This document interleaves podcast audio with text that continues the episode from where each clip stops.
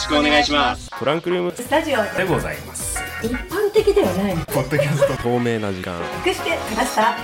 れ？これ車の中って？水曜日。ハッシュタグは TRS295 です。トランクルーム。え？スタジオ。テントウムシがね襲ってきた。これを昼ご飯なんだ。はい行きますリスナーの皆さんおはようございます。こんにちは。こんばんは、えー、3月の、えー、30日。30日か。もう3月終わるね。はい。239回目トランクルームスタジオでございます。今週もよろしくお願いい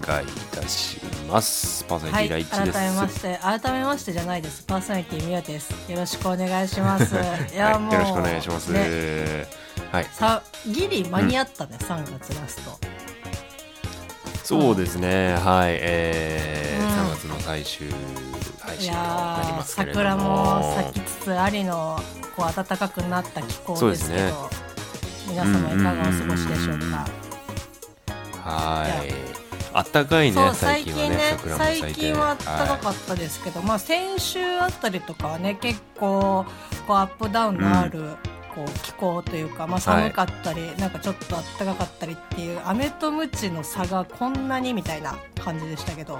そうですね、はい。まああったかい寒いあったかい寒いの繰り返しっていう風になってますけど、あのーはい。先週の、えー配信でですね、まあ私誕生日ですよみたいなことを言って、はい、あのメッセージくださった方ありがあとうございます。りがとうございました。本当にたくさんね、えー読ませていただいて嬉しい気持ちで29歳を迎えることができました。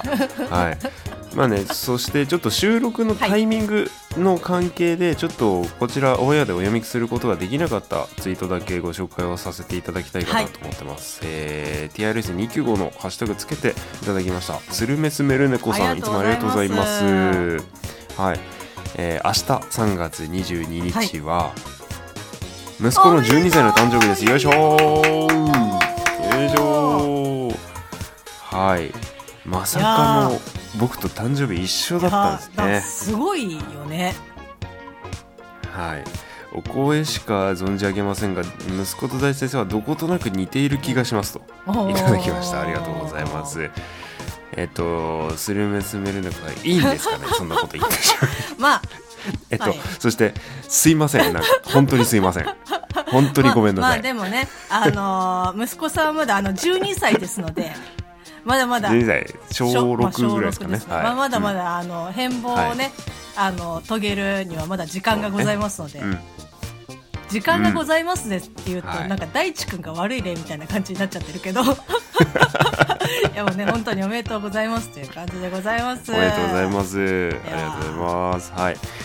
うん、で、まあ、10まあ、12歳を迎えたっていうようなことなんですけれど、僕は29歳を迎えたわけですよ。う んでね、あの先週の配信でもちょっとちらっと言いましたけど22日に、あの奥さんから誕生日プレゼントっていうことであのディズニーランドの方へ連れてって行ってもらいましてい。やー22日にね22日ね。うん。プレゼンあの当日にねプレゼントをいただけてあの非常に嬉しいな楽しみだなというような感じだったんですけれども、あのまああったかい寒いなんていうさっき話もしてましたよ。皆さん先週覚えてるかな？22日いやあのさあのまあね天気だからしょうがないんだけどしかも晴れじゃない雨っていうんだったらまあわかるよ。まあわかるよ。何雪って。いやーもう本当にねあれ一番一気にまたなんかぐっと寒くなった、えっと、日でしたよねそうそうなんだよ。そしてさ21日もまあ21日から徐々に下り坂とかではあったんだけどまあ晴れ間も見えてっていうような感じ。で10 10何度とか、あの20度手前ぐらいまで上がっていったりして、そしたらそしたら 22日はさ雪が降るわけよ、はいでまあ22日雪降ったのはみんなもう覚えてる人もいるでしょうよ。そして23日なんで晴れてあったかいの いやもう本当にね持ってるなーって。いやー笑っちゃいましたね本当にね。はい、まあそんな中雪のね中ねあの負けずにパークを楽しんでやりましたけれども、はい、あのすごい忘れられない思い出29歳の幕開けとなりました。今週も頑張ります。トランクルームスタジオですはい、えー、29歳初トランクルームスタジオ収録となっております。今週もよろしくお願いします。パーソナリティはい、第一です、今度こそ改めましてパーソナリティみおです。よろしくお願いします。はいいや、よろしくおだってもうさ、その日の、だから22日の、えっと、だから朝に、まあ、あの、お宅のあの、嫁ちゃんに、こう、ね、連絡しまして、まあ、こう、誕生日の前日に、こう、やれ、ラジオなんか撮ってすいませんっていう、えっと、まあ、ご挨拶とともにですね、まあ、とりあえず、あの、寒いので気をつけて行ってきてくださいというふうに、こう、連絡をするぐらい、あい。やー、寒そうっていう。かうーん。しかもさ、海まあね、の近くあの、やうんうんうん。から余計ねなんかうん。寒いだろうなと思いながら。うん、ままあみぞれみたいな可愛いもんかなと思ってたらさ、もうあのお昼手前ぐらいもがっつり雪みたいな感じになってきてああのしっかりしっかり雪の粒というか、空中に舞ってるあの雪のさあの白いやつが見えるっていうのはもう、もうすごくーい？やなーな、なんだろう、あのね、こっちの、えっと、私の職場の方、まあ、あの、有楽町の方ですけど、は、まあ、うんうんうん。一瞬、そういった、あの、肉眼でも確認できる程度の雪は、えっと、見えましたけど、割とすぐ雨になってみたいな感じだったのね。でも、そちらは、こう、割と、もう雪という。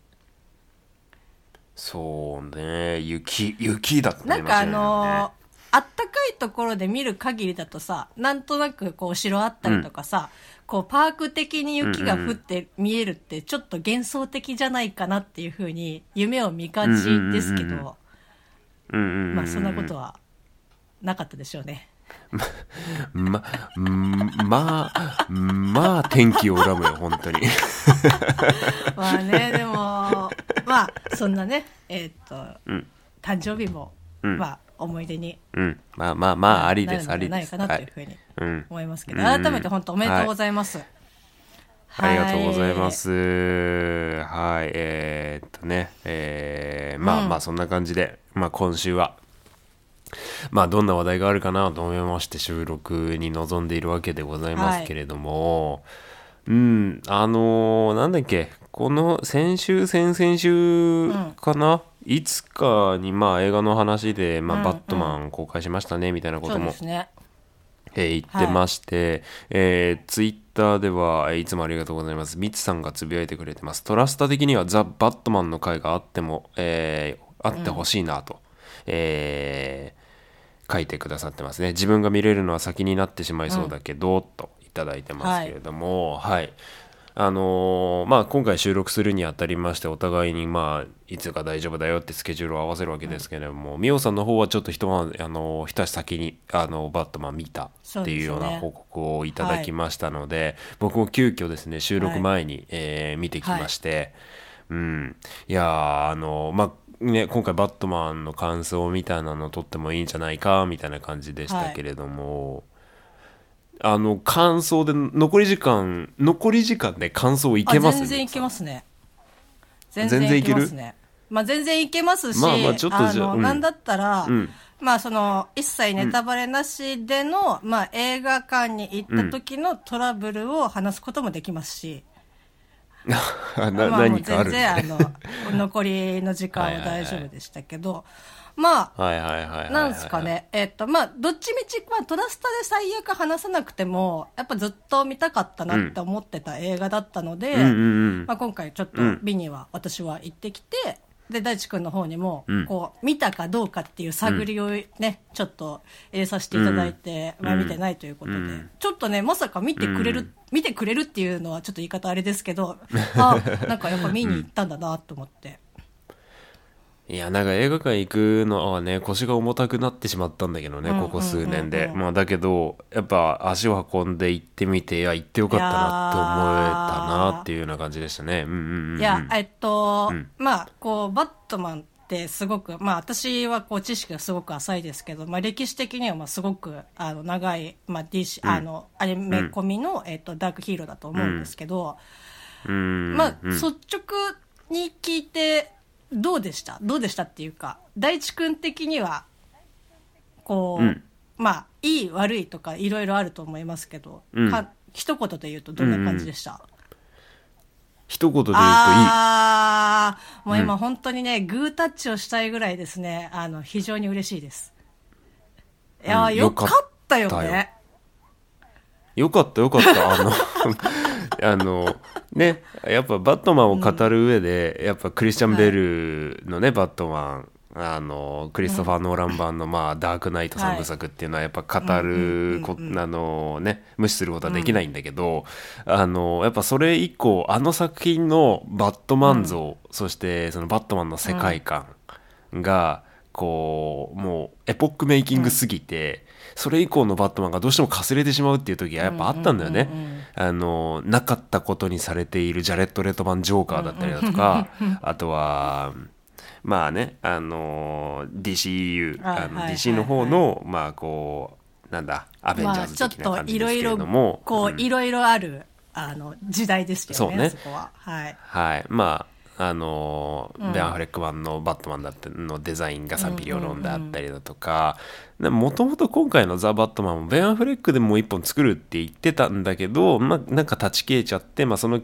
その流れが残ってまたね、今回のロバート・パティンソンがやるってなったのか、ちょっとあれだったけどベン・アフレックでも一本作るってなってて作んなかったからうんうん。結局、おうおうおう大丈夫かっていうところになって。で、まあ、DC 単体の映画でどうしていくのかっていうところで数年前またホアキン・フェリックスのジョーカーが、まあ、一盛り上がりあって、うん。でまた今回「ザ・バットマン」でさあどうだっていうところなんですけど、まあ、予告編の期待を裏切らずに本編も最高でした。あの、私正直、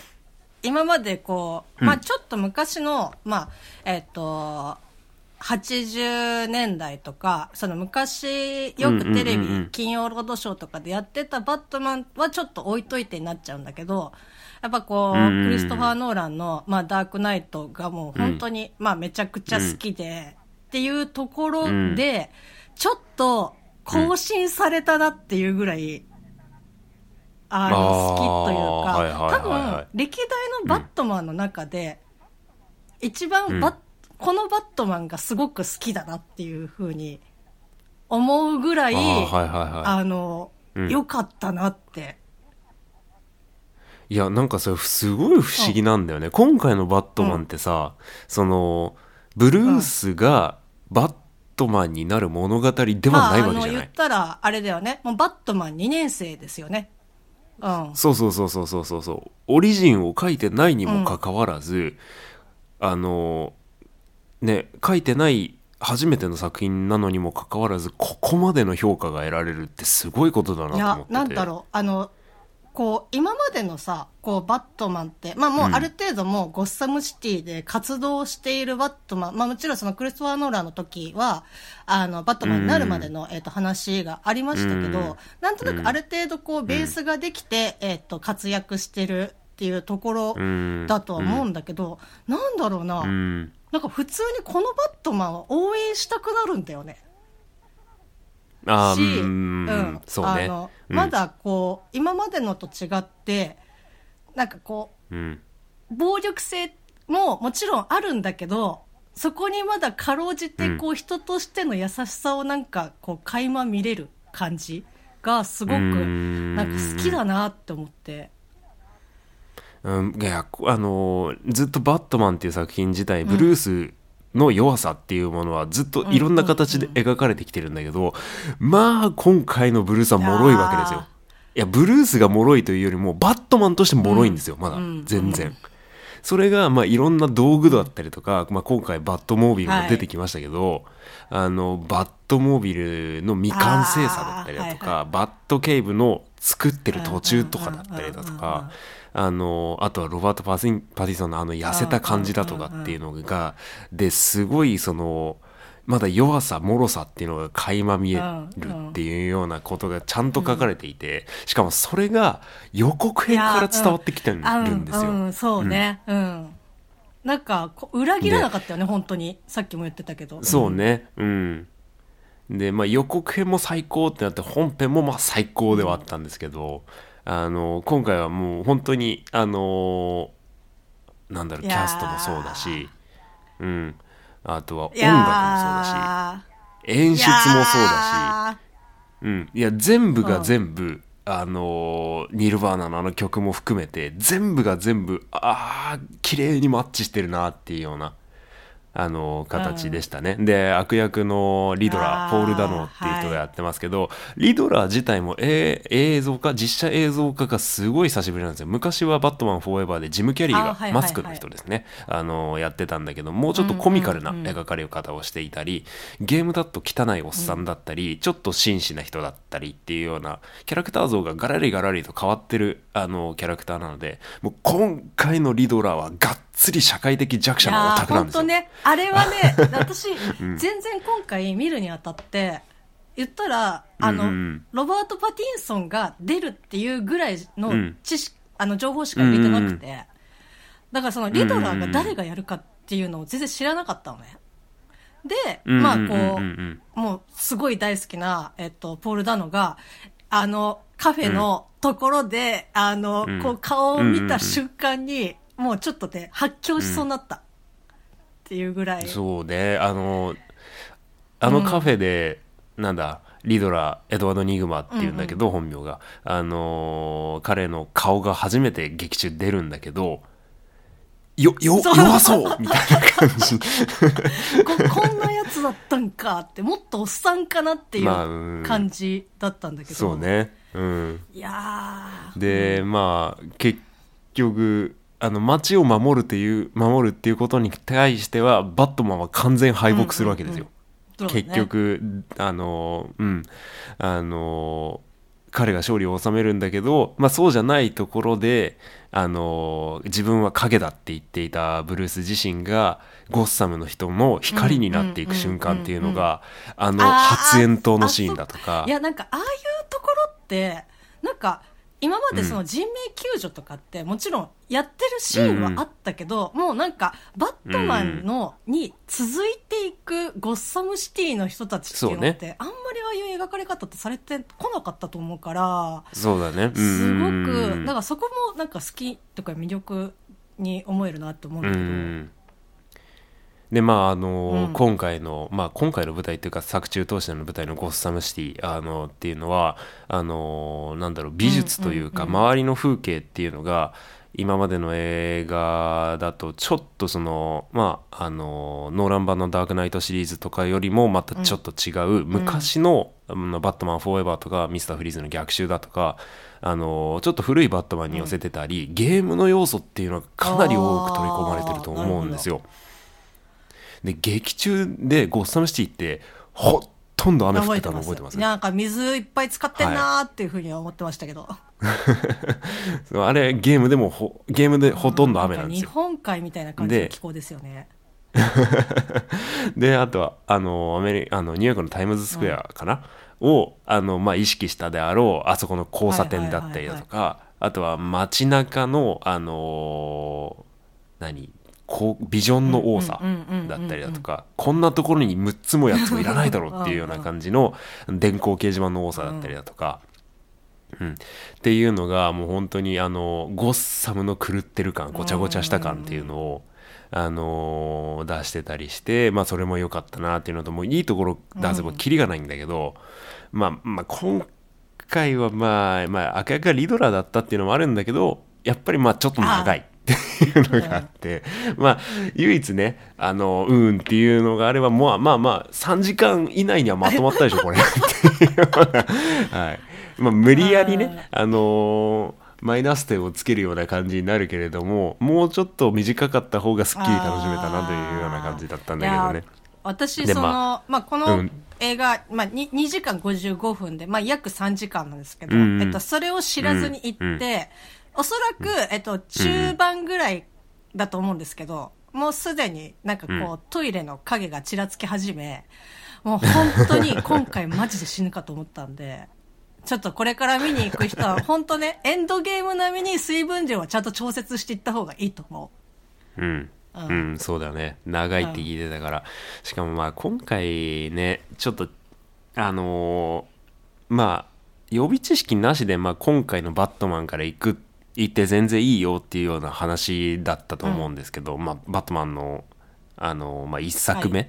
リブート1作目であるから、あのーまあ、予備知識ゼロで行くのは全く問題ない作品なんだけれども、今回はまあ登場人物が多いじゃないですか。まあ。